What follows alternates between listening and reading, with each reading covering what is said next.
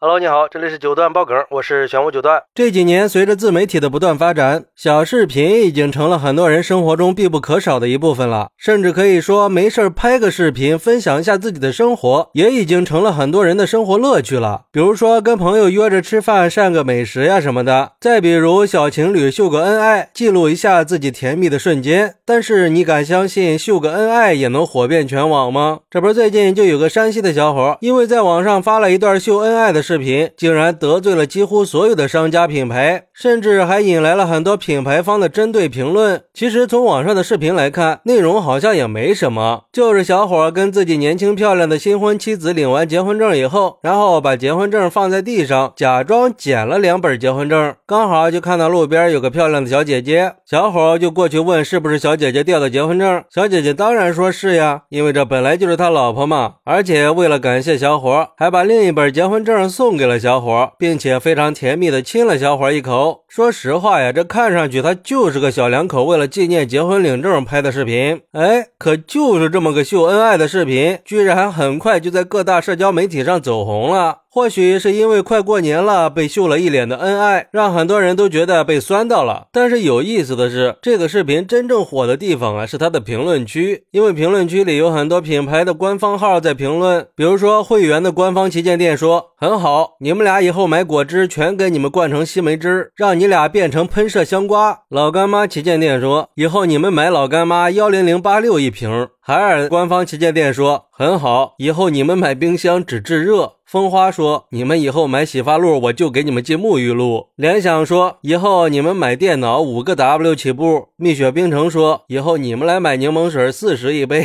华为说：“以后你们买手机两万一部。”就连卖卫生巾的都出来说：“以后你们买卫生巾就发一坨棉花。”当然，这些所谓的品牌官方号啊，到底是不是真的，咱也不知道。就说现在玩梗还可以这么玩吗？甚至这评论区还惊动了交警大队呀！交警队评论说：“听说有人捡东西了，我来看看是怎么个事儿。”下边还有那看热闹不嫌事儿大的说：“警察叔叔啊，有人捡到东西不上交，你管不管呢？”就这还只这一部分呀，那要是多看一会儿，它更精彩。而且这个事儿在网上火了以后，网友们也都是炸开了锅呀。有网友就说了，他这是凭一己之力得罪了所有的商家呀。关键是这些商家也没一个厚道的。我只想说一句，干得漂亮啊！都快笑死在评论区了，全是官方旗舰店的阴阳啊。看来还是官方整活最致命啊。还有网友表示：“兄弟呀，我只能说你摊上大事了。关键是你是怎么做到精准的吸引了所有的品牌方呢？难道现在的短视频都是零零后在运营吗？而且这波操作又要带火一批商家了。”又可以开始推出跟结婚证相关的促销活动了，吸引更多刚结婚的新人。不过也有网友酸酸的说：“不就结个婚领个证吗？有什么好炫耀的呀？而且这结婚领证本来在一定程度上是个非常严肃的事儿，怎么能被这么娱乐化呢？关键是这种东西居然还有流量。要我说呀，就应该把这俩人分开给流放了，一个去南极，一个去北极。等什么时候我在街上捡个结婚证了，再给放回来吧。”